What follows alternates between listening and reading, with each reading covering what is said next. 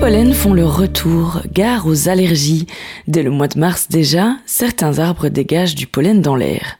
C'est donc une expression trompeuse, le rhume des foins. Les pollens responsables de cette allergie sont présents dans l'air déjà bien avant la période des moissons. Gérard Mur, droguiste à Courgenay. Le rhume des foins peut débuter dès l'enfance, mais peut également apparaître à tout âge.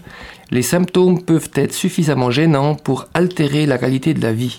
La rhinite allergique peut également être provoquée par d'autres pollens allergisants, comme le noisetier et l'aune à la fin de l'hiver, suivi du bouleau puis du chêne au printemps. Et pourtant, ce n'est pas la période des foins. L'ambroisie et le plantain en fin d'été peuvent également provoquer du rhume des foins. Et alors, comment savoir si on a le rhume des foins?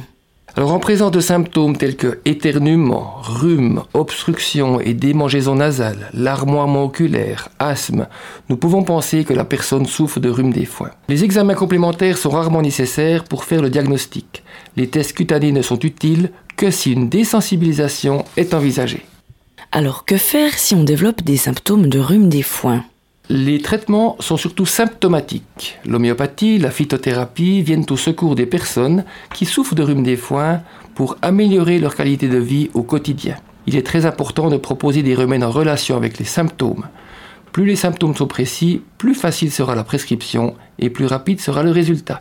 Il existe en homéopathie des collyres pour les yeux, des crèmes, des gouttes, des sprays pour application nasale, des comprimés et des granules pour l'usage interne. La spagyrie est également très efficace pour atténuer ces symptômes. Lors de symptômes très importants, il peut être nécessaire d'associer des antihistaminiques au traitement homéopathique. Une dernière chance encore, la désensibilisation. Mais comment ça marche?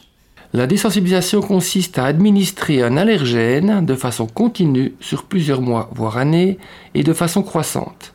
Administrée par voie sous-cutanée, la désensibilisation a prouvé son efficacité. C'était Gérard Mur, droguiste à Courgenay.